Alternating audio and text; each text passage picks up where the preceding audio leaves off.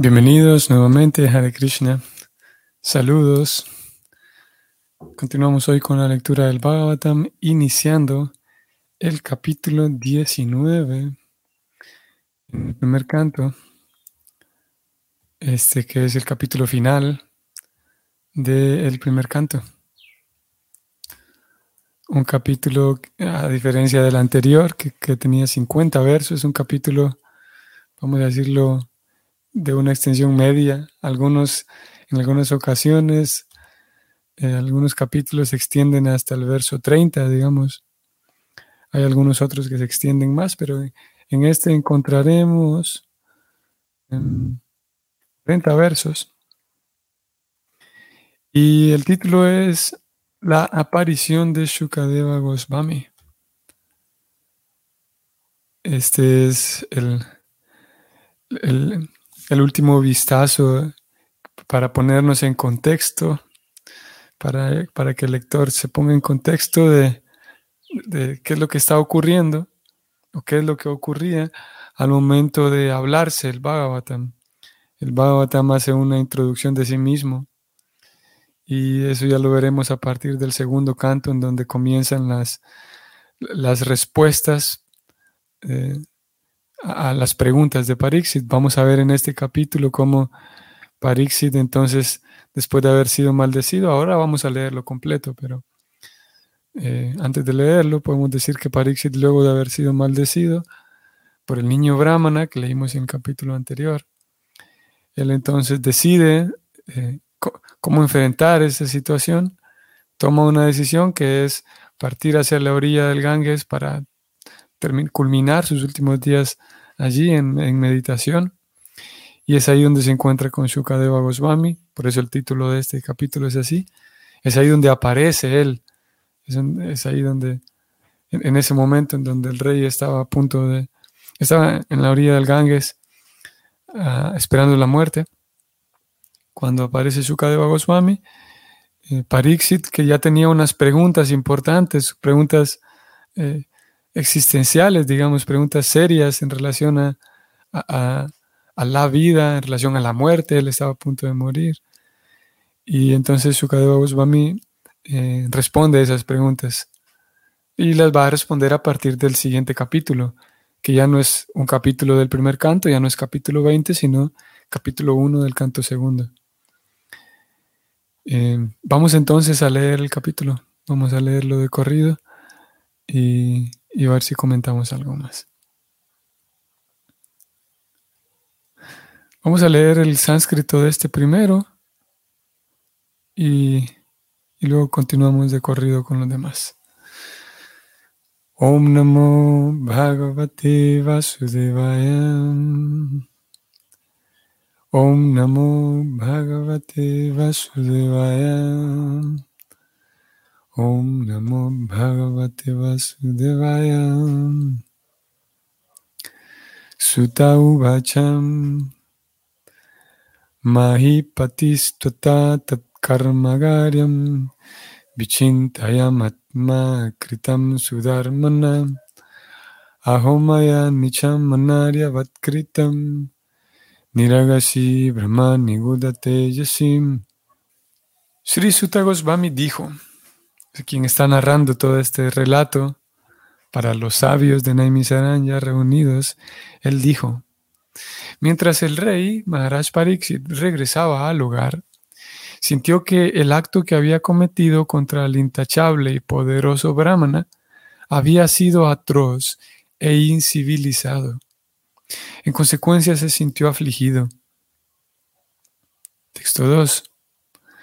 El rey Pariksit pensó, por haber desatendido las disposiciones del Señor Supremo, debo suponer sin duda que alguna dificultad me embargará en el futuro cercano. Ahora deseo sin reservas que la calamidad aparezca en este momento, pues de ese modo me liberaré de la acción pecaminosa y no cometeré de nuevo una ofensa de esa clase. Texto 3. Soy incivilizado y pecador por haber descuidado la cultura brahmínica, el cultivo de conciencia de Dios y la protección de la vaca.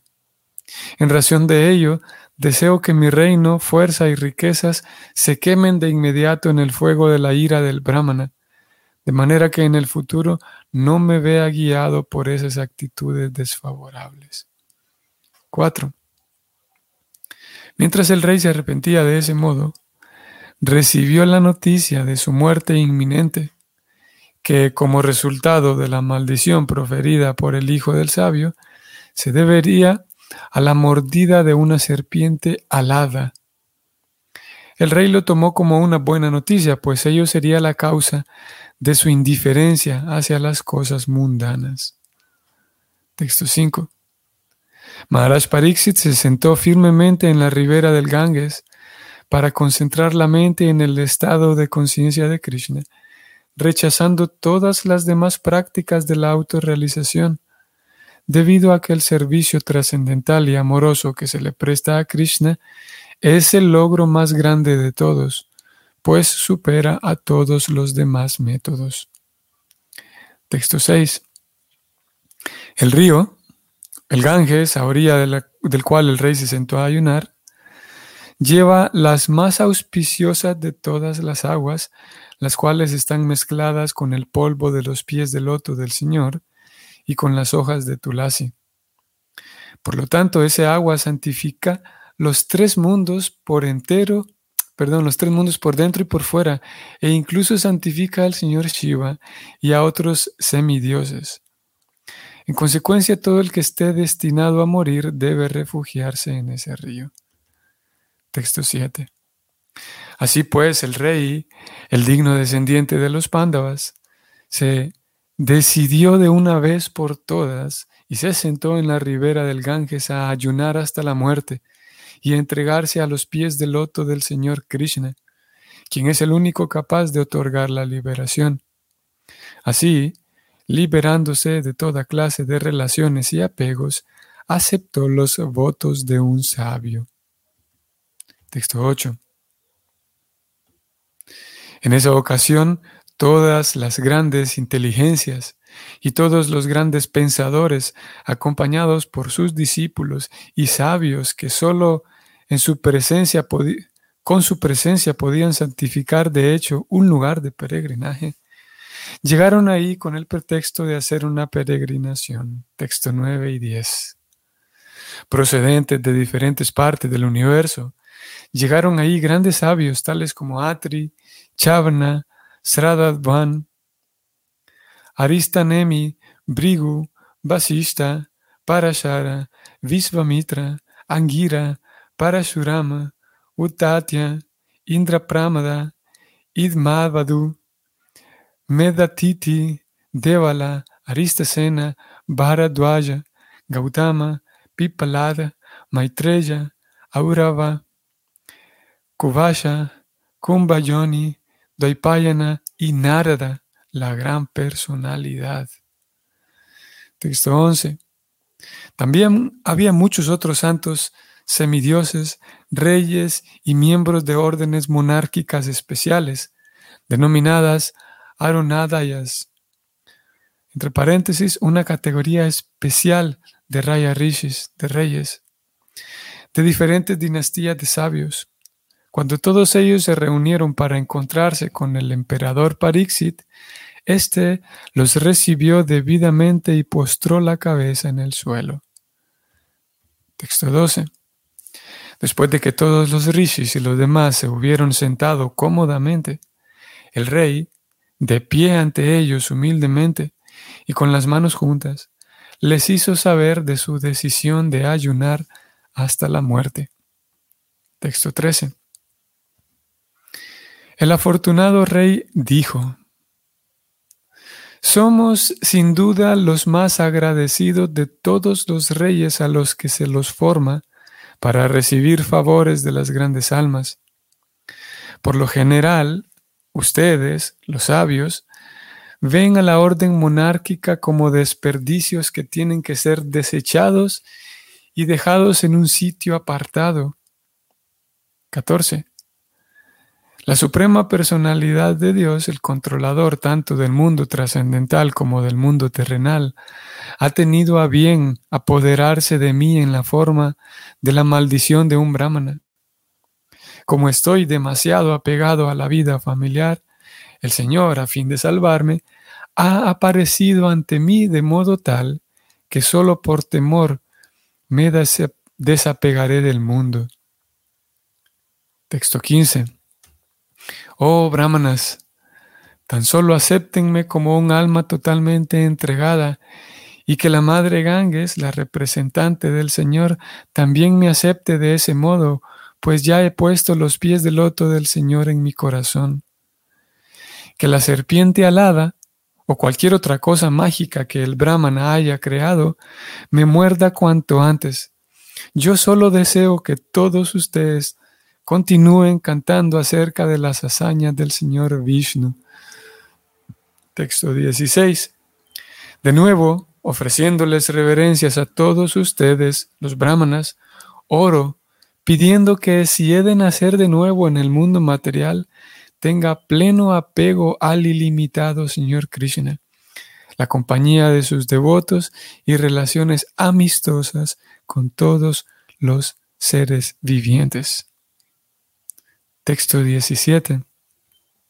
Con perfecto autocontrol, Maharaj Pariksit se sentó en un asiento de paja colocado a la ribera sur del Ganges, con las raíces de la paja en dirección al este y él se puso de frente al norte. Apenas un poco antes había dejado a su hijo a cargo del reino. Texto 18. Así pues, el rey Maharaj Pariksit se sentó a ayunar hasta la muerte. Todos los semidioses de los planetas superiores elogiaron los actos del rey y con placer se pusieron a desparramar flores continuamente sobre la tierra y a tocar tambores celestiales. Texto 19. Todos los grandes sabios que estaban ahí reunidos también elogiaron la decisión de Maharaj Pariksit y expresaron su aprobación diciendo, muy bien, los sabios estaban inclinados por naturaleza a hacerles el bien a los hombres comunes, ya que tienen todos los poderes cualitativos del Señor Supremo. Por consiguiente, ellos se sintieron muy complacidos al ver a Maharaj Pariksit, un devoto del Señor, y hablaron de la siguiente manera. Texto 20. Los sabios dijeron, Oh tú, el principal de todos los reyes santos de la dinastía Pandu, que están estrictamente en la línea del Señor Krishna. No es en absoluto asombroso que abandones tu trono, el cual está decorado con los yelmos de muchos reyes, para poder tener la compañía eterna de la personalidad de Dios. 21. Todos nosotros esperaremos aquí hasta que el principal devoto del Señor, Maharaj Pariksit, regrese al planeta supremo, que está completamente libre de toda contaminación mundana y de toda clase de lamentos. 22. Todo lo que los grandes sabios hablaron era muy grato al oído. Estaba lleno de significado y fue prestado, presentado de modo apropiado como algo absolutamente cierto. Así que después de oír a los grandes sabios, Maharaj Pariksit, deseando oír hablar de las actividades del Señor Krishna, la personalidad de Dios, los congratuló. Texto 23. El rey dijo, Oh grandes sabios, todos ustedes han tenido la bondad de reunirse aquí, procedentes de todas partes del universo. Todos ustedes son como el conocimiento supremo en persona, el cual reside en el planeta que se encuentra por encima de los tres mundos, Satyaloka. En consecuencia, ustedes están inclinados por naturaleza a hacerles el bien a los demás, y con excepción de esto, no tienen ningún otro interés ni en esta vida ni en la siguiente. 24. Oh, brahmanas dignos de confianza, ahora les pregunto acerca de mi deber inmediato. Por favor, después de la debida deliberación, háblenme del inmaculado deber de todos en todas las circunstancias y específicamente de aquellos que están a punto de morir. Texto 25. En ese momento apareció el poderoso hijo de Vyasadeva, quien viajaba por la tierra desinteresado y satisfecho consigo mismo. Él no presentaba ninguna señal de pertenecer a ninguna orden social o condición de la vida. Él estaba rodeado de mujeres y niños y vestía como si los demás lo hubieran desdeñado. Texto 26. Este hijo de Vyasadeva tenía tan solo 16 años de edad. Él tenía delicadamente formadas las piernas, las manos, los muslos, los brazos, los hombros, la frente y demás partes del cuerpo. Sus ojos eran amplios y hermosos, y tenía la nariz y las orejas muy levantadas. Él tenía la cara muy atractiva y un cuello bien formado y tan hermoso como una caracola. 27. Él tenía la clavícula carnosa, el pecho amplio y grueso, el ombligo profundo y el abdomen bellamente delineado. Tenía los brazos largos y su cabello rizado le caía sobre la, su hermosa cara. Él estaba desnudo y el color de su cuerpo reflejaba el del Señor Krishna. 28. Él era negruzco y era muy hermoso a causa de su juventud. Debido al encanto de su cuerpo y a sus atractivas sonrisas, les resultaba agradable a las mujeres. Aunque él trataba de encubrir sus, glorias naturales, los grandes sabios allí presentes eran todos expertos en el arte de la fisonomía por lo cual lo honraron levantándose de sus asientos. 29. Maharaj Pariksit, a quien también se conoce como Vishnurata, o sea, aquel a quien Vishnu siempre protege, postró su cabeza para recibir al huésped principal, Sukadeva Goswami. En ese momento todos los niños y mujeres ignorantes dejaron de seguir a Shukadeva Srila Shukadeva. Recibiendo el respeto de todos, Shukadeva Goswami tomó su excelso asiento. Texto 30.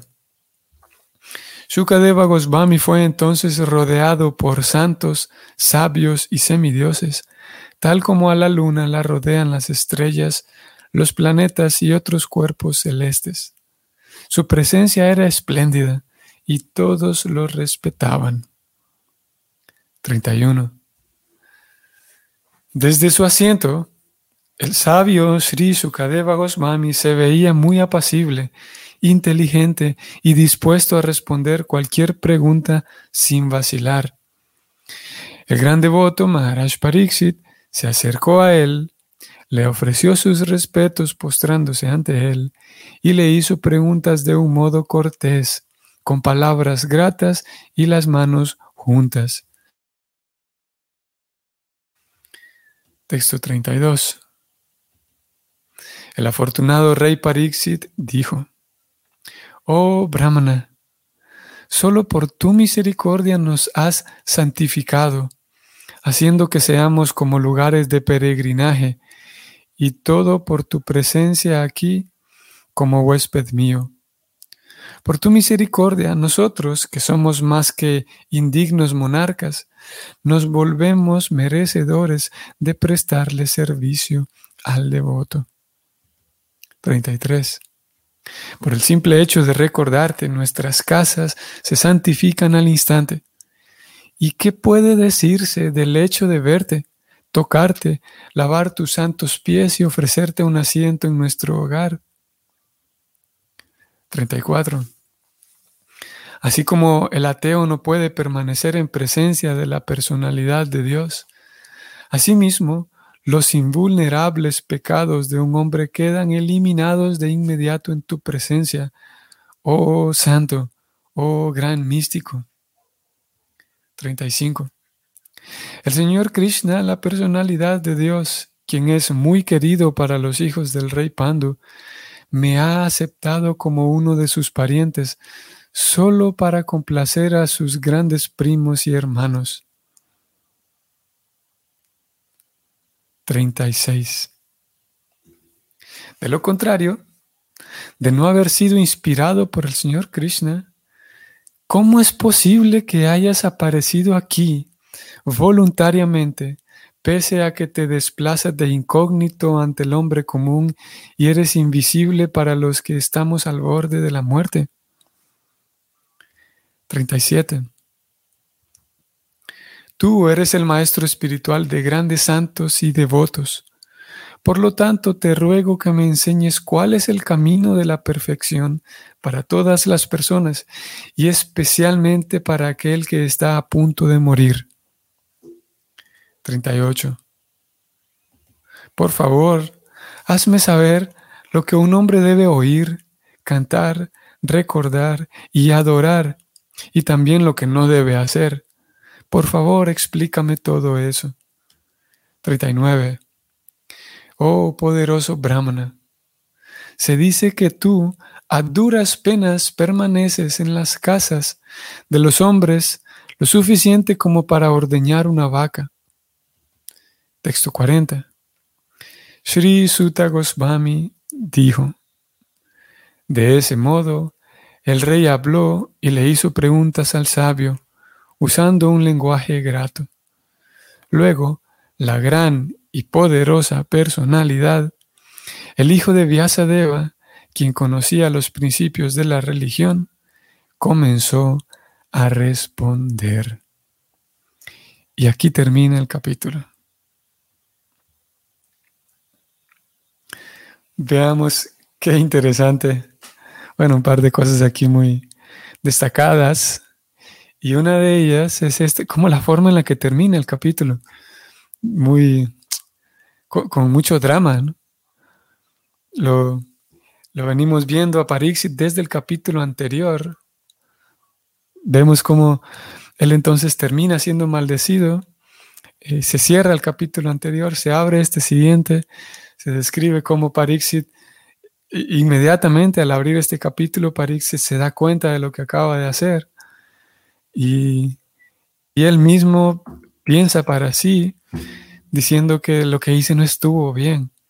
Y yo sé que cuando uno se equivoca, en realidad él sabía que cualquier acción trae consecuencias. Por lo tanto, él sabe que hice un, cometí un error, no estuvo bien la forma en la que traté al sabio. Así que Ojalá que la consecuencia de ese mal acto me llegue rápido, él dice.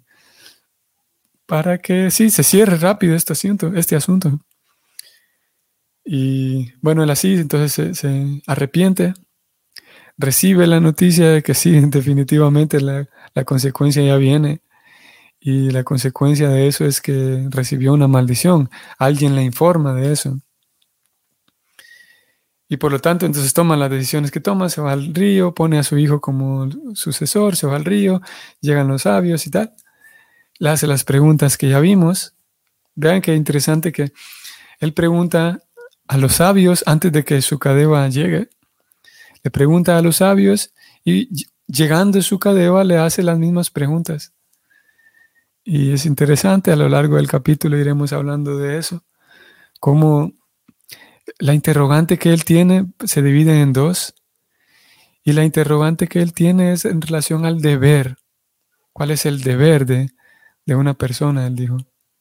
¿Cuál es el deber de todo el mundo en, cualquier momento? Dijo él. Claro, porque hay momentos en los que yo tengo deberes como hijo, deberes como padre, deberes como ciudadano, deberes de todo tipo, deberes en la vida joven, en la vida adulta, en la vida de anciano, pero tiene que haber un deber, de acuerdo, ese fue el razonamiento de Parixit, tiene que haber un deber que sea natural para todos, que sea universal. Yo quiero conocer ese deber, él dijo. Y específicamente, así como hay deberes de niños, de padres, de adultos, hay deberes de hombres, de mujeres, que, son más, eh, más específicos. Él dijo, yo quiero conocer cuál es el deber de una persona que está a punto de morir. Una pregunta interesante porque él estaba ahí al borde de la muerte. Y veamos entonces cómo termina el capítulo. Él presenta sus preguntas y nos deja ahí con la, con la, con expectativa, con el deseo de, darle vuelta a la página y querer conocer lo que dijo Vyasadeva. Eh, perdón, el hijo de Vyasadeva, de nombre, el hijo de Vyasadeva, de nombre Shukadeva. Y el verso dice, luego la gran y poderosa personalidad, que también se habló un poco de él, de esta gran personalidad, y no solamente la gran personalidad y poderosa, sino que aparte era el hijo de Vyasadeva, el mismo escritor de los Vedas, que también pienso que a lo largo del capítulo iremos hablando de esto, de cómo el hijo de Vyasadeva, cómo Vyasadeva, el escritor de los Vedas, eh, termina entonces teniendo un hijo que resulta ser este, este, este gran personaje que aparece aquí. Se habló de la fisionomía de él, y, que todos los demás sabios solamente al verlo supieron que era un gran sabio y no era de menos, que no se esperaba menos, era el hijo de Vyasadeva. Él conocía todas esas respuestas, conocía muy bien los principios de la religión, así que se dispuso a disponer, se dispuso a responder de la siguiente manera. ¡Pum! Ahí se cierra el capítulo. Así vamos a cerrar el capítulo, lo que resta de este mes y el próximo. Esperaremos para descubrir entonces esas, esas respuestas de Shukadeva Goswami. Muy bien, entonces así es el, el vistazo general de este capítulo. Como digo, llama la atención el hecho de que en Parixit, su, su interrogante, su, su gran duda es cuál es el deber, qué es lo que tengo que hacer porque entrenados como eran, ustedes recuerdan, hablamos en el capítulo anterior de cómo estos niños, en, este, en el esquema social de, esta sociedad védica, los niños eran entrenados en el cultivo de la vida, en la cultura. Y ellos sabían muy bien que hay una relación entre cumplir con mis deberes y la satisfacción que esos deberes me generan. Y diferente al, por ejemplo, diferentes, algunas filosofías postmodernas, o sea, el tiempo actual en el que vivimos, que la sociedad común considera que eh, en realidad eh, muchas personas no, hay, no son capaces de encontrar la relación que hay entre cumplir con mis deberes y vivir feliz. Porque hoy por hoy es, o muchas de las filosofías son, hay una sola vida, por lo tanto hay que disfrutar, simplemente hay que disfrutar y la sociedad, la persona se salta un paso. Como digo, son otras formas de, cultura, una cultura eh, diferente. Podemos decir una sociedad sin cultura o sin cultivo espiritual. Entonces la persona intenta saltar directamente al disfrute, al placer por el placer, diferente como lo vemos en el caso de Parixit, y es una de las características de esa sociedad culta y civilizada, que la persona sabe que el placer y la felicidad vienen como un segundo paso, como una consecuencia de, de observar mis deberes, el Dharma, un concepto muy central también en la Gita. Iremos hablando de esos temas cuando nos corresponda en los versos específicos. Como Parixit pregunta por el Dharma, ¿cuál es mi Dharma en este momento? Porque como digo, él sabe, entrenado como estaba, que la felicidad y la satisfacción vienen de observar el Dharma. Y en todo momento siempre hay la oportunidad de observar el Dharma. O sea, de, determinar en este momento cuáles son mis deberes. Eso da plena satisfacción. Y en todo momento uno puede observar el Dharma, uno puede refugiarse en el Dharma para que el Dharma me proteja y me dé esa satisfacción. Y incluso uno puede refugiarse en el Dharma aunque esté a punto de morir, que es la pregunta que tiene Parixit. Yo sé que hay un deber y los deberes lo protegen a uno al observarlos, por lo tanto quiero saber cuál es el deber de aquel que está a punto de morir, él dice. como digo, iremos intentando desarrollar el tema, esos, esos temas, esos conceptos a lo largo del capítulo. Por ahora nuestro Dharma de 30 minutos ha terminado aquí. y vamos a atender otros Dharmas, ¿no? tanto ustedes como yo. Vamos a atender otros deberes, deberes para con otros, deberes para con nuestra familia, deberes para con, con nosotros mismos. El Dharma de cuidar nuestra propia salud, por ejemplo. Y en fin, vamos entonces a atender otros deberes. y aquí nos detenemos. Entonces, eh, nos vemos a partir de, hoy estamos en viernes, nos vemos a partir de mañana. Sí, el domingo va a ser el día que no nos vamos a conectar, pero mañana sí, para entonces darle inicio a este emocionante capítulo. Que tengan un muy bonito día ustedes y saludos a todos. Y nos vemos mañana. Hare Krishna.